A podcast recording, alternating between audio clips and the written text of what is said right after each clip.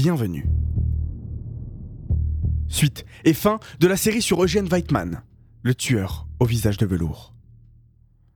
Si ce n'est pas déjà fait, je vous invite à aller écouter les autres épisodes juste avant. Comme il l'avait promis à Weitmann, Roger Million se charge de préparer le prochain coup. Il scrute les petites annonces et le 8 octobre, il découvre l'offre de Roger Leblond qui cherche des associés pour créer une agence de pub. Dès le lendemain, Million rencontre Leblond chez lui. Un très bel appartement, il va apprendre que la future victime a des domestiques et une voiture, ainsi que plusieurs milliers de francs. Huit jours après, il va proposer à Leblond de venir signer tous les papiers de leur collaboration chez lui, dans sa belle villa, La Volsier. C'est là qu'il a prévu de le tuer d'une balle dans la nuque. Le lendemain, alors que la victime est en train de signer des papiers sur la table, Roger lui tire une balle dans la nuque, mais rate. Le blond tombe au sol et convulse pendant presque dix minutes. Jusqu'au moment où Eugène va l'achever. Malgré la violence de la scène, aucun des deux n'éprouvera le moindre sentiment. Ils vont lui dérober 5000 francs et un porte-mine en or.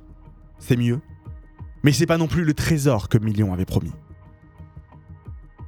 Par la suite, ils tueront un ancien codétenu de Weitmann en novembre et récupéreront 300 francs. Avant de commettre leur dernier meurtre et de se faire arrêter en décembre 1937.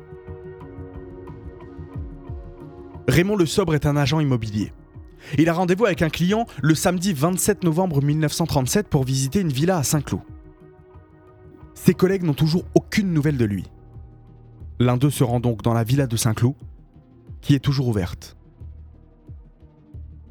Il va trouver au sous-sol le cadavre de Raymond gisant tête face au sol et abattu d'une balle dans la nuque.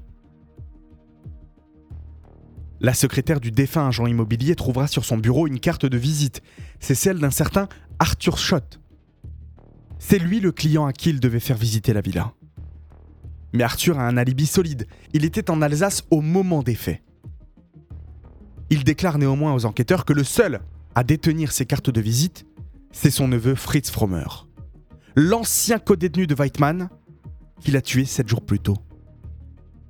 Grâce à cette piste, les enquêteurs vont remonter jusqu'à Carrère, car l'oncle de Frommer les avait vus ensemble quelques jours avant. En remontant jusqu'à Carrère, qui est la fausse identité de Gênes, ils vont se rendre à la Voulzy et trouver la voiture de Le Sobre dans l'allée.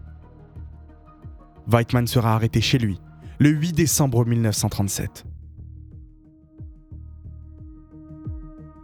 Après un an d'instruction, en mars 1939, les quatre complices comparent à la cour d'assises de Versailles. Un procès qui va attirer la foule et les médias. Le magazine Le Détective va le surnommer l'infernal procès. En raison du monde qui afflue, les gens viennent au tribunal comme s'ils allaient au théâtre. Ils sortent leurs plus beaux vêtements, lors des débats ou des témoignages, on peut entendre l'Assemblée huer, chuchoter ou s'abasourdir à la moindre déclaration. Le verdict tombera le 31 mars 1939. Acquittement pour Colette, 20 ans de prison pour Jean Leblanc et la peine de mort pour Million et Weitmann. Sans grande surprise. Eugène sera guillotiné dès le lendemain, devant l'entrée de la prison de Versailles, en pleine rue. Une exécution publique, c'est comme ça que ça se passait à l'époque. Eugène sera guillotiné dans la matinée, devant les journalistes, et une foule venue en nombre pour assister à l'exécution du monstre de la selle.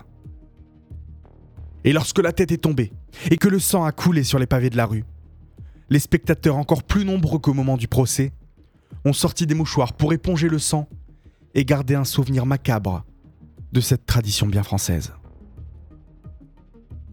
Cela va relancer la polémique qui était déjà présente au gouvernement sur ces exécutions publiques et le président du Conseil, Édouard Daladier, va promulguer un décret le 24 juin 1939 abolissant ces barbaries en place publique. Elles se dérouleront dès à présent dans l'enceinte de la prison.